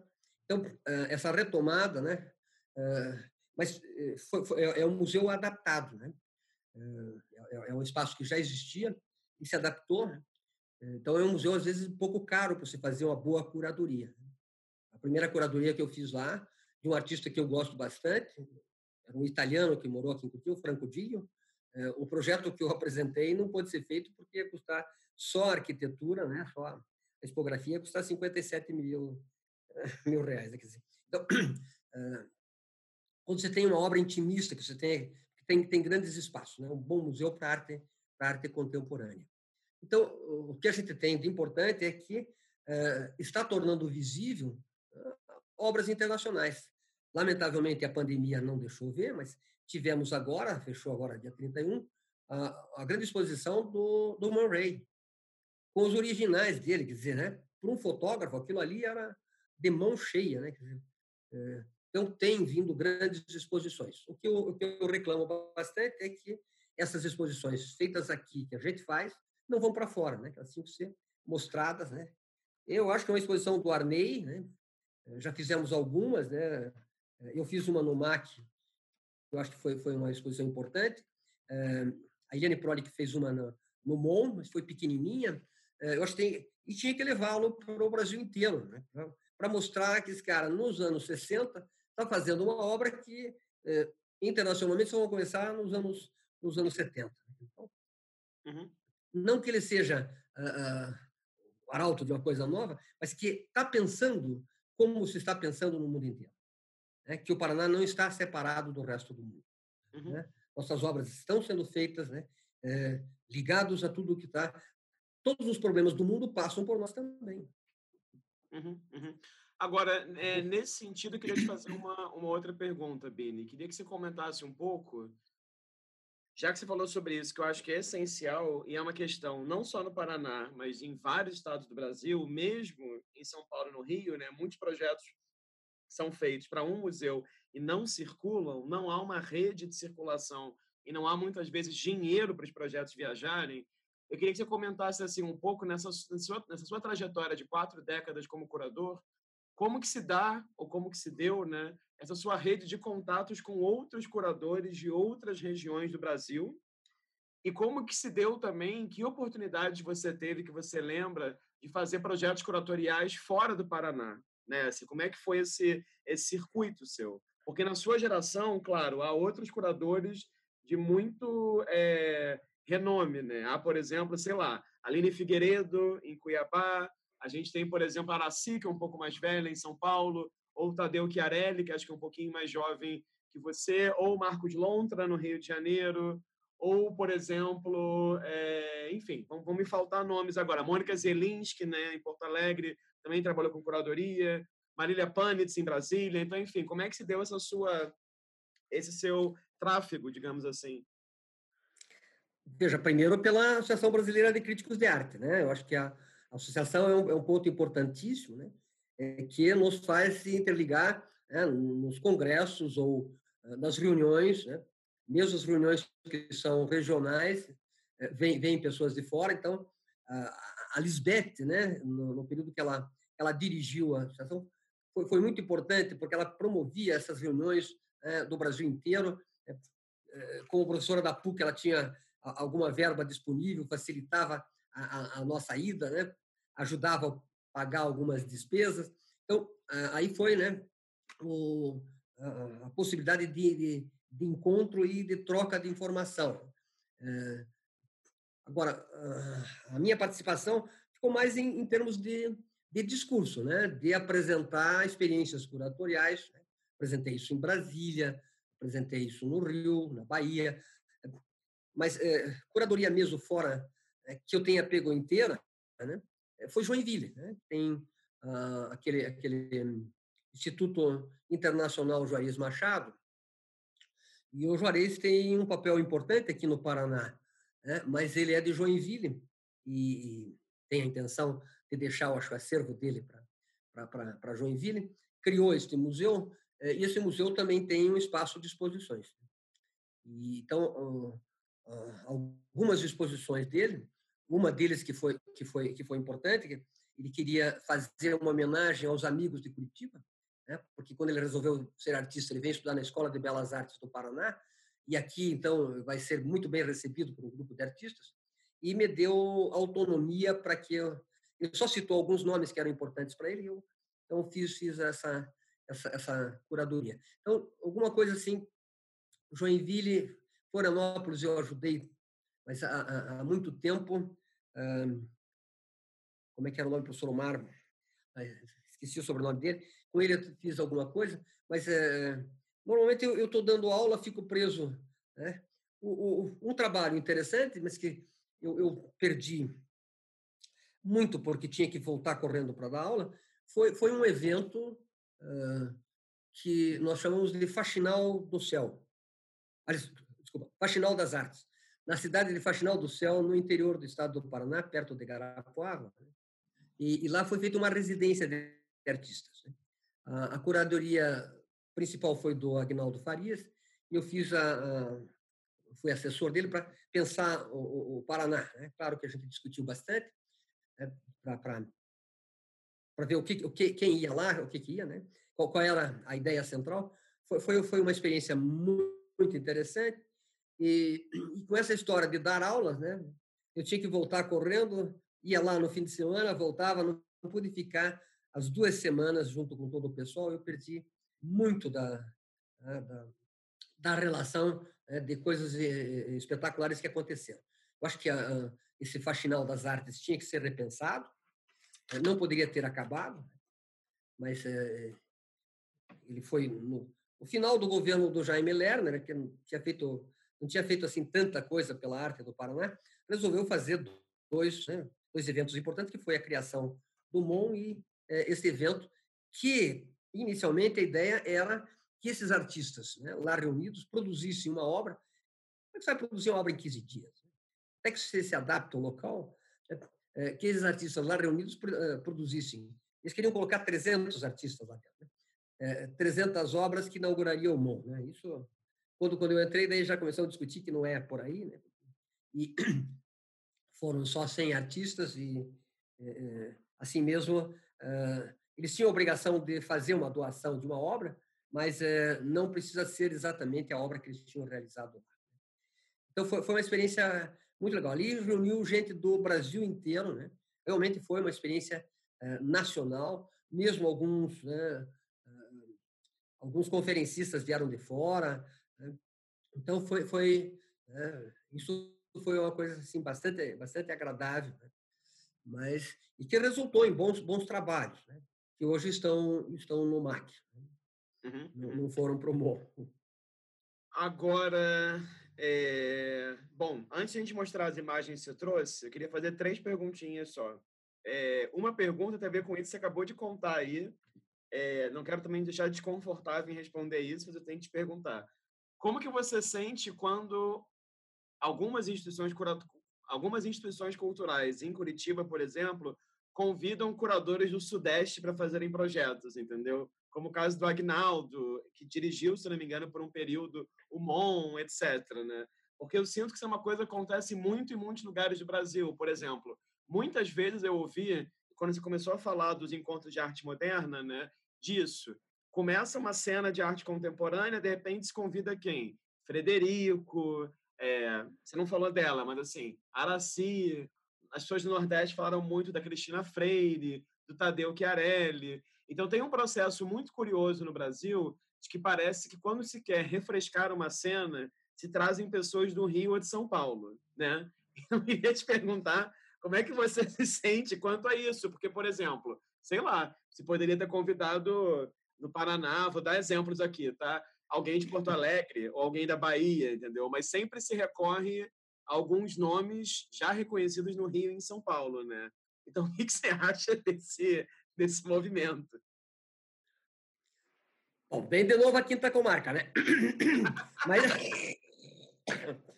mas veja, não, eu, eu, eu, acho, eu, acho, eu não acho ruim. A, a escolha do Agnaldo em Curitiba, eu achei excelente. O Agnaldo é uma grande cabeça. Eu só, o que eu achei errado é o seguinte, que contrata o Agnaldo, ele não vai poder ficar aqui a vida inteira, como não ficou. Ele ficou, sei lá, dois anos, né? E, e já não está mais como curador mas põe uma equipe, isto é, contrata uma equipe de jovens né, que tenham vocação curatorial, põe essa equipe, sei, quatro ou cinco jovens para trabalhar com ele. Porque o que, o que é importante aí, né, no caso de um Agnaldo, né, ou um Araci Amaral, imagine, é aquilo que ele pode passar para a gente, de informação, da experiência que ele tem nacional e internacional, que nós não temos. Né? Quer dizer, eu acho que isso é importante. Então, as possibilidades de diálogo que, que, o, que o Agnaldo trouxe em determinados momentos foi muito importante. Né? E eu tinha acesso fácil, né? porque é, tem acesso fácil no, no, no. Então, conversei muito com ele para saber. Né? Agora, de repente, né, ele se fechou, ele trouxe alguém é, de São Paulo também para como assistente dele. Quer dizer, então, a experiência dele não passou para ninguém terminou o prazo dele, quer dizer, não tem mais verba para pagar, sei lá, por que, que foi que, que cortaram o contrato dele. É, nós não temos ninguém né, preparado por ele aqui para continuar, para repensar esse trabalho né, em direção. Uh... Então, porque aí tinha que ser eh, justamente pessoal jovem, né? Para acompanhar. Porque nenhum outro vai se submeter, né? Vai, vai querer discutir. Se põe, me põe lá junto com o Agnaldo, eu vou querer pôr a minha ideia, né? Nós vamos discutir. Mas eu acho que preparar um jovem, né? Depois né, muda o curador, põe outro curador, né? e essa mesma equipe vai trabalhar com o curador de, assim. Né? Eu acho que é, aí, aí realmente a gente teria né, um, um, grupo importante. Então, enquanto eles vêm para contribuir, né, no conselho do MON, né, é, é, tem o Gaudêncio Fidelis de, de, de Porto Alegre, né, que para nós é, é, é, muito bom, porque ele é cabeça bem centrada né, é, e discute. É, como nós, né? Tá, tá no sul do Brasil, que não tem prioridade né, dentro do, do mercado internacional já, já às vezes o Agnaldo vem, né, e, e com, com, uma ideia já, já fixa. Mas uh, acho que nunca, nunca houve, assim, problemas muito graves, né? Uh, sempre houve discussão, eu acho que isso é importante. A minha crítica né, aos museus do Paraná é que eles não fazem o outro lado, né? quer dizer, de levar as coisas daqui, de nos indicar para curadorias fora, né? por que, que a gente não pode sair daqui também? Né? Dizer, será que a gente não sabe nada de arte brasileira? Uhum, uhum, uhum. Não sabe arte internacional? Né? Uhum. Então, né, acho que é. Mas não, não, não, não, vejo. É, eu só acho que a gente não pode se submeter, né? Quer dizer, não, ele tem a verdade. Sim, ele tem a verdade dele. Né? Bini, uma última pergunta antes de a gente partir para as imagens. É porque você agora acabou de contar, por exemplo, do Faxinal e falou que, por exemplo, ah, você não pôde estar lá tanto tempo, que você tinha que dar muitas aulas. E quando você se apresentou agora, você falou assim: meu nome é Fernando Nananã Bini, eu sou professor, também trabalho com curadoria, etc. Então, eu queria te perguntar assim, você acha que todo curador é, de certa forma, um educador, né? E qual que é o lugar da educação na sua atividade diária, né? Porque eu acho muito bonito esse esse prazer que você tem em ser professor. Bom, eu me considero professor. Agora, eu acho que um artista é um educador, ele tem um papel político imenso dentro da educação, né? porque ele levanta questões né? de, de, possibilitar que as pessoas reflitam sobre, sobre o trabalho dele e, evidentemente, sobre ele. Né? Acho que o trabalho de curadoria é um trabalho didático, né? pedagógico. Por isso que eu falei que, para mim, a curadoria é um livro, né? é um texto que tem início, meio e fim, que deve fazer um discurso. Né? Então, é, agora, é claro que nós não temos formação de curador. Né? Você vai, você vai, você vai entrando. Eu me formei na escola de belas artes. Eu tive teorias, né? várias teorias que me agradaram, teorias da arte, que depois eu fui estudar em São Paulo um pouco mais, né? a, a, a história da arte, né? essas discussões teóricas sobre sobre material, etc. É, mas em nenhum momento, né? Eh, foi, nos foi dada a chance de eh, fazer curadoria. Tanto que eu, eu, eu criei, mais na, na, na, PUC do que na, na, Federal, foi mais possível, um grupo de estudos em eh, curadoria e, e, design de exposição. Né? Isto é, para debater e nessas curadorias que eu tenho feito ultimamente, eu tenho aproveitado um ou outro participante desses cursos para ajudar na, na discussão. Né? O cara de arquitetura está me ajudando a fazer a expografia de uma exposição que deve abrir logo que o MON abra de novo, né? É, de um fotógrafo.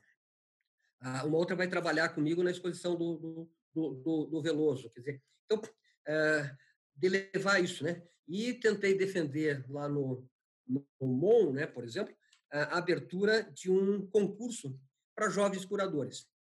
É, lamentavelmente veio a pandemia, né? Eh, era para a gente estar tá estabelecendo um projeto, eh, começar o ano que vem, né, eh, um projeto de jovens curadores para o Brasil inteiro, né? apresentariam um projeto e o prêmio seria justamente executar o projeto que eles tinham, que eles tinham feito. Né? Com isso, a gente poderia ter novos curadores e, na medida do possível, é, que o MON, né, isso depende daí do, do, governo do Estado, fosse contratando essas pessoas né, para começar a alimentar né, um, um novo grupo. Né? Então, é, eu acho que todo esse nosso trabalho dentro da arte é um trabalho de educação, é um trabalho pedagógico e que é, que é, que é importante. Né? Agora, eu, eu me sinto realmente professor. Né? É, todos esses outros, eh, a curadoria, a crítica de arte, etc., alimenta a minha a atividade de professor. Ótimo, Bini, muito bom. Vamos mostrar aqui as imagens que você trouxe. Você trouxe duas imagens, né? Então, eu queria que você comentasse Sim. assim, por que, que você escolheu essas duas imagens? Por que, que esses dois lugares são importantes para você? É, como, eu falei, é, são muitas coisas que interferiram né, no nosso caminho para nos levar né, a isso que a gente, a gente é. Né?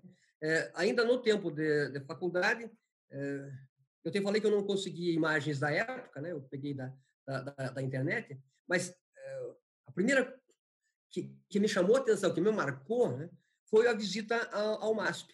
Quando eu vi essa expografia da, da Lina Bobardi, né, essa possibilidade de você fazer uma.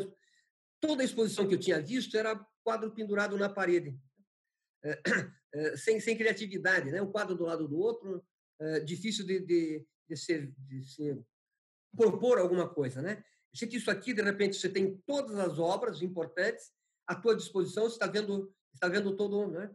todo o conjunto, e é só você circular que atrás você tem toda a informação do, do quadro, sem aquele papelzinho horrível, né? aquela etiquetinha que fica embaixo do quadro, no chão, dizendo, oh, isso é tal coisa. Dizer, aqui a informação está atrás, você tem que procurar, mas ao mesmo tempo você tem. Né? Fiquei muito triste quando essa expografia foi retirada, né? E por sorte ela ela voltou novamente. Mas eu tive em Portugal agora no começo do, do ano, tive em Lisboa na Fundação Calouste Gulbenkian, há, há uma exposição de é, expografias de vanguarda, e a Lina Bobardi está lá. Né? Então, acho que isso é.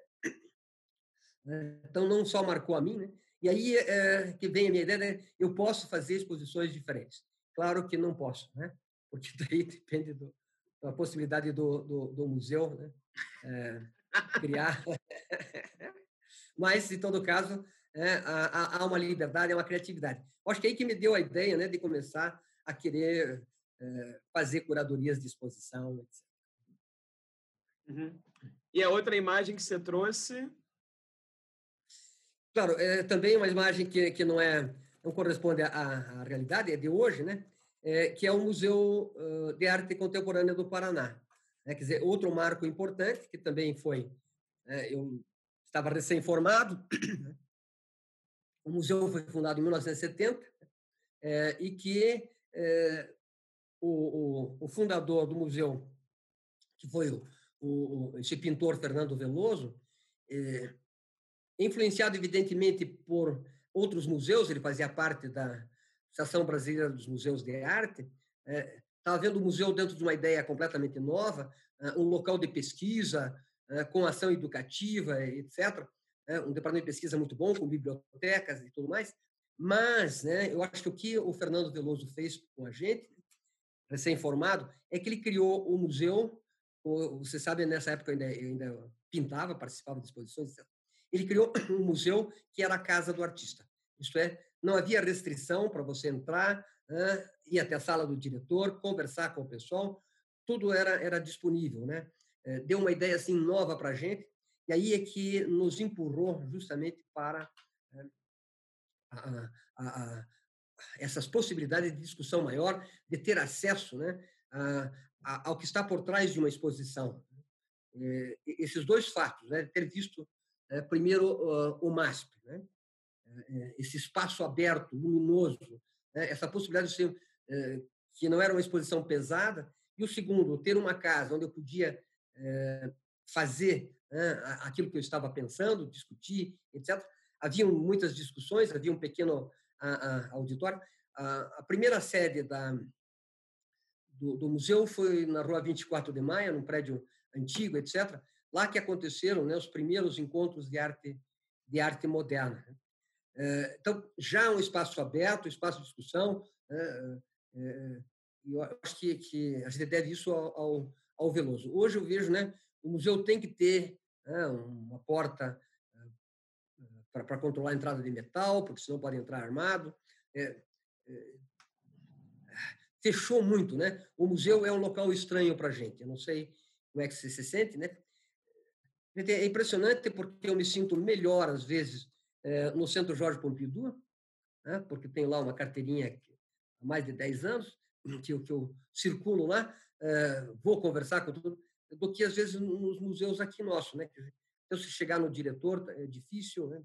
Então, a, a, a questão de que o museu tem que ser a casa do artista, o local onde o artista se sente bem, é, que ele pode pesquisar, que ele pode mostrar o seu trabalho, é, é um local, local aberto. Por isso, esses dois é, objetos, né, o MASP e o MAC Paraná, é, foram dois marcos importantes da minha vida, né, que estão justamente nesse, nesse, nesse, nesse meu caminho, né, que vão interferir nessas minhas decisões de, de repente, começar a fazer crítica de arte, curadoria, né, junto com o magistério.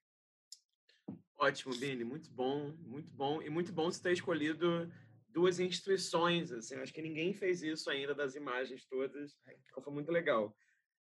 Antes da gente terminar, é, eu, a gente vai agora para nossa pergunta surpresa, tá? Então, como é que tá funciona? A cada sete pessoas que eu pergunto, eu troco a questão. E você está sendo o número 49. Então, você está sendo, assim, Opa. o último bloco, digamos assim, a última pessoa que eu perguntarei isso. É, é uma pergunta simples e acho que você, que você vai gostar dela também. A questão é, eu queria que você me dissesse um verbo que você acha que vai de encontro às suas, é, aos seus interesses né, no fazer e pensar curadoria. Um verbo só. Ver. Ver.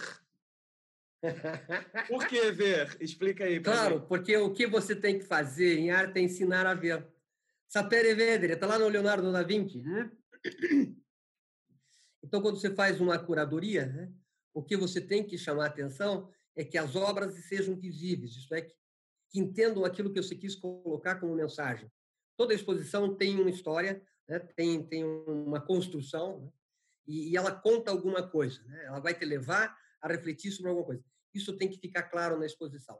Se ela não fica claro na relação das obras, você tem que fazer um texto que leve leve a isso. Mas sempre a grande preocupação nossa, se fosse literatura, eu diria que eu tenho que fazer ouvir, né? literatura ou música, eu tenho que saber ouvir, mas na, nas artes visuais no cinema, você tem que fazer saber ver. Né? Essa questão do ver é uma das coisas, para mim, mais importantes. Toda a pedagogia que eu aplico né, é de tentar fazer as pessoas verem e despertar nelas a curiosidade para ver muito mais. Né? Não ficar parado, porque senão né, eu acho que é, é, é esse o desenvolvimento, né? Quer dizer, é isso que eu, que eu tento fazer. Né? É fazer, fazer as pessoas verem. Ótimo. Bini, te agradeço um monte pela entrevista, pelo tempo, pela disponibilidade. Queria te dizer também que eu não conhecia tão bem o seu trabalho até começar esse projeto e foi muito bom conhecer e foi muito bom aprender contigo e foi muito bom aprender também por tabela sobre a arte contemporânea e a arte moderna no Paraná. E queria te dizer também a coisa que eu tenho falado para vários curadores que são, né, algumas gerações acima da minha, é claro, que a gente a gente fala assim, quem sou eu falando o nome dos outros, né? Mas quero dizer assim que é, eu sou muito grato à sua trajetória, porque eu acho que a sua trajetória que possibilita também que outras gerações de curadores apareçam e façam outros projetos, né? Então queria dizer que para mim é uma grande honra assim poder ouvir a sua história desde a ditadura, né, assim, até o presente, que às vezes também, né, tá ali dialogando com a às vezes não, né, tá ali dialogando com a, com a ditadura também, de maneira muito trágica. Então queria só te agradecer por tudo e já vi aí que você está cheio dos projetos, né? Parece que, claro, a pessoa não consegue ficar parada, então desejar tudo de melhor nos futuros projetos e agradecer pela, pela disponibilidade, por tudo. Não, veja, Felipe, eu, Rafael, desculpa, Rafael, eu que tenho que agradecer muito, né? Essa possibilidade de, do, do, do bate-papo e também não esquecer da, da, da, Fabrícia, né? Porque fiquei muito sensibilizado que ela... É, eu realmente sempre gostei de conversar com ela, prestei atenção sempre quando ela fala, é, mas tive assim pouco contato, né? É, e para ela é, me indicar, eu achei que é, Fiquei, fiquei sensibilizado. E, mas agradeço muitíssimo né, o, o, eh, essa oportunidade que você dá de, de, a gente falar um pouquinho eh, de que o Estado do Paraná ele está vivo, né? ele está produzindo, ele tem, ele tem bastante coisa, né? A gente agradece aqui quem assistiu esse vídeo até o final. Essa foi uma entrevista muito bacana com o Fernando Bini, curador, que vive em Curitiba, no Paraná. Então, fica o convite se vocês verem outras entrevistas no canal, aqui no YouTube, basta clicar. Nesse momento devem ter dezenas de entrevistas disponíveis já. E a gente agradece muito sua presença virtual e até uma próxima conversa aqui mesmo. Obrigado.